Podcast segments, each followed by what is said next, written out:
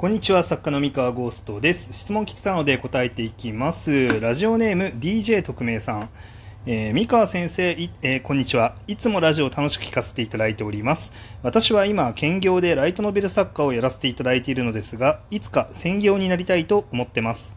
三河先生は以前別のお仕事をされていたとラジオで聞いた記憶があるのですが、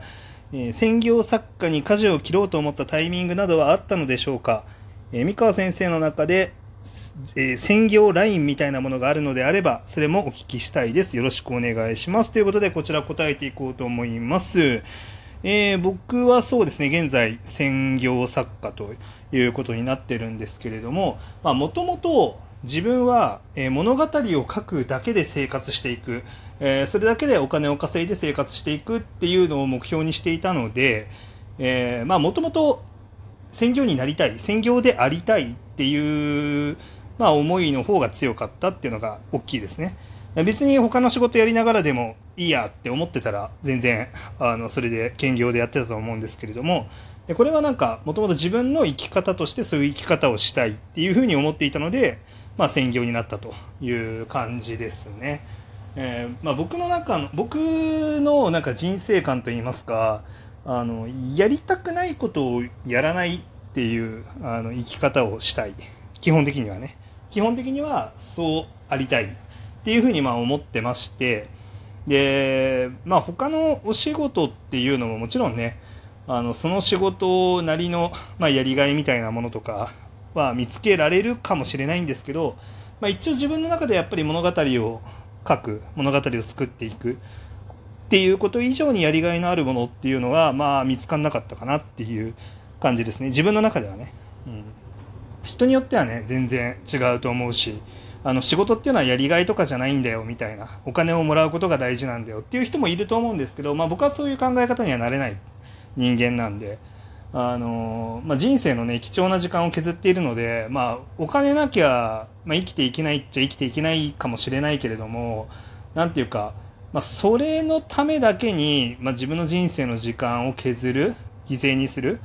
っていうのはちょっともったいないかなっていうので、まあ、自分は基本的にはあの自分のやりたいことかあるいは、えっと、自分のやりたいことにつながると思ってることですね。なんかやりたくないこともやるんですよ。別に仕事なんで一応ね。あの創作の仕事とはいえ仕事ではあるのでなんか別にあんまり興味ないこととかあんまりやりたくないことみたいなことをやんなきゃいけない時もあるんですけどただあの大きな違いとしてはそのなんだろうその先に自分のやりたいことがつながってるかどうかっていう。例えばその下請けでゲームのお仕事を名前を出さずにやりますと。でこれ一見その自分のね経歴にもならない。その要は公開できる実績ではなかったりとかして自分の分かりやすい経歴にはならなかったりとかなんていうかその雇われ仕事ではあるから自分の本当に作りたいものだけを作るっていうわけにはいかないっていう仕事も、まあ、僕はやるしやってきたんですねこれまで。でそれは何でやるのかっていうと、まあ、その仕事をやることによって自分の実力腕前が磨かれてレベルアップできるなって思ったりとかですねあの、まあ、いろんな理由ですよね。うん、だからそのそれを受けることによってこうその先に自分自身のこう創作においてプラスになるって思ったら、まあ、全然その瞬間やりたいことじゃなかったとしても、まあ、やりますと。うん、っていう考え方で、まあ、生きていますと。っていうちょっとごめんなさいね前置きが長くなりましたが、えーそんな人間なので、まあ、ある程度稼げるようになったら専業になっちゃえっていうのはもうエイヤでやっちゃってます。別に年収いくらいったからあのもう安心だからなりますみたいな専業のなり方ではないです。言ってしまえばもう年収300万ぐらいでもう全然あの専業になっちゃいました。はい。あの別に1000万とか別に稼いでないうちに専業になっちゃって。全然1000万以上稼ぐようになったのはもう専業になった後ですね。数年後。別にあの1000万2000万3000万みたいな感じで稼げるって分かってたから別に専業になったわけではなく単純にあの専業になったことで使える時間が増えてやれる仕事の量も増えてで、まあ、うまく回す回していくことができたからどんどんあの結果が出るようになっていったっていう感じですね。あのなので、まあ、僕の場合は特に金額とかでも決めてないですただ何何も考えずにやみくもに専業になったかというとそういうわけではなくある程度、まあ、専業になっても食いっぱぐれることはないなっていう確信を持ててから専業になってます。でどういうところで確信持ったかっていうと、まあ、まあ、作家としてまずあの生活をしていたわけなんですが兼業作家としてね。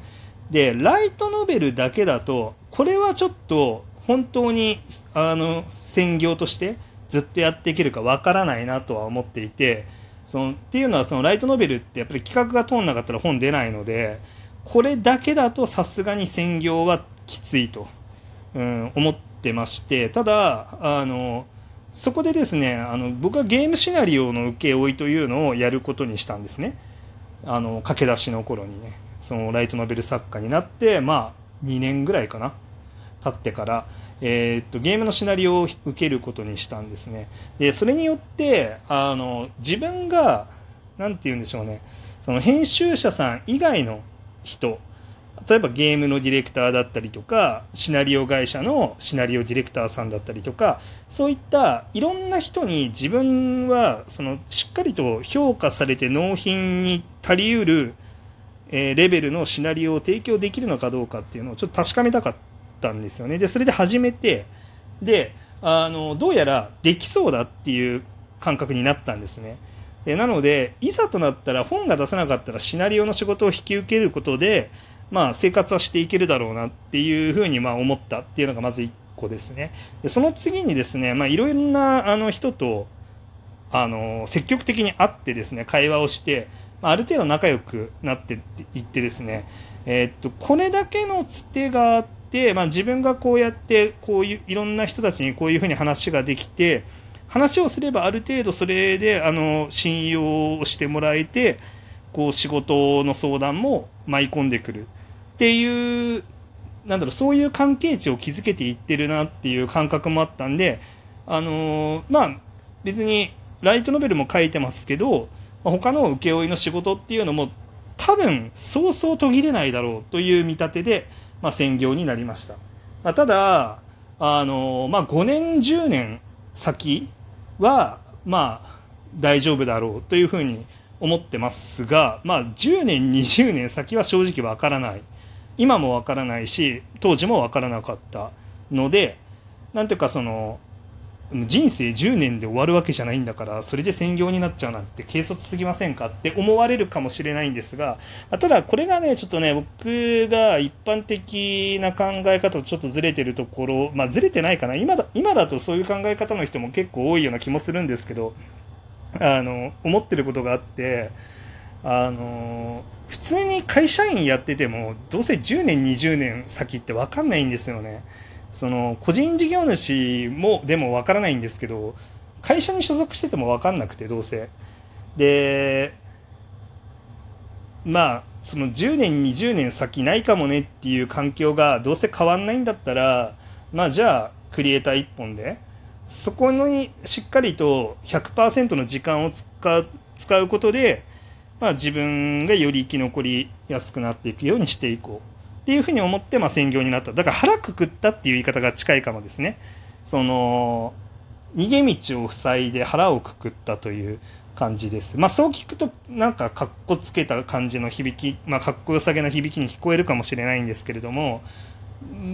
まあ自分の中ではまあいけるっていう感覚があったんですね。まあこれは根拠のないあの自信だったかもしれませんが、まあ根拠ばっかり求めてたら身動き取れないんだよね。なんで、まあ個人的にその専業になるかどうかのラインみたいなんて、まあよく質問とかされたりとかあるんですけれども、自分がどんな人生を生きたいかっていうの、いう、まあそこのベースだけで、あの決めればいいと思ってて他の人の意見とか本当に1ミリも関係ないんであの参考にしない方がいいです。他の人の意見っていうのは。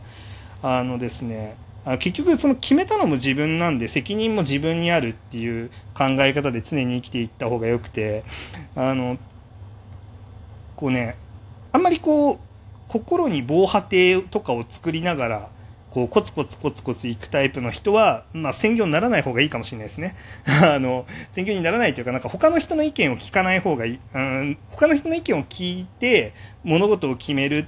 っていうだけだと、ちょっと心もとない。あの、もしうまくいかなかった時に他の人のせいにできちゃうんで、でそうなると成長がしな、成長しなくなっていって、結局、まあ、うまくいかんよねっていうことになってっちゃうので、まあ、なので、まあ、僕は基本的に自分がいけると思ったら、なっていいと思います。はい。もうある程度根拠のない自信でもいいと思うんで。ただ、根拠のない自信といっても、自分なりの根拠がある場合ですね。その、一般、なんか、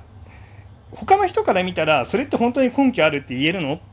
て、あの、言われちゃうような内容でもいいんですよ。僕だったら、その一回ゲームのシナリオを受けてみて、その評価をもとに、あ、ちゃんと評価されてる自分大丈夫だ。よし、OK、いける。っていうのを別にあの自分の中では根拠があるんですよね。自分の中ではいける根拠があるんだけど他の人にとっては別にそのゲームシナリオの案件がうまくいったからといって次がうまくいくとは限らないんじゃないのっていくらでも反論をぶつけようとぶつけようと思えばぶつけられるんですけどただ自分の中ではしっかり根拠があるとだから本当に自分の中でもこれがあるから大丈夫っていうものが何もないにもかかわらずなんか知らんけど大丈夫っていうのはあんまりお勧めしないですね。はい。っていう感じで、まあ、自分の中で何かしら根拠があっていけるって思ったらいつでも専業になっていいんじゃないですかで別にその年収がいくらとか特に関係ないと思いますはいっていう話でしたはいまあ、参考になるかどうか分かりませんが、まあ、こういう考え方もあるんだなと思って聞いてもらえるももらえればね、幸いでございます。それでは、えー、今日の話は以上です。えー、頑張ってください、DJ 特命さん。失礼します。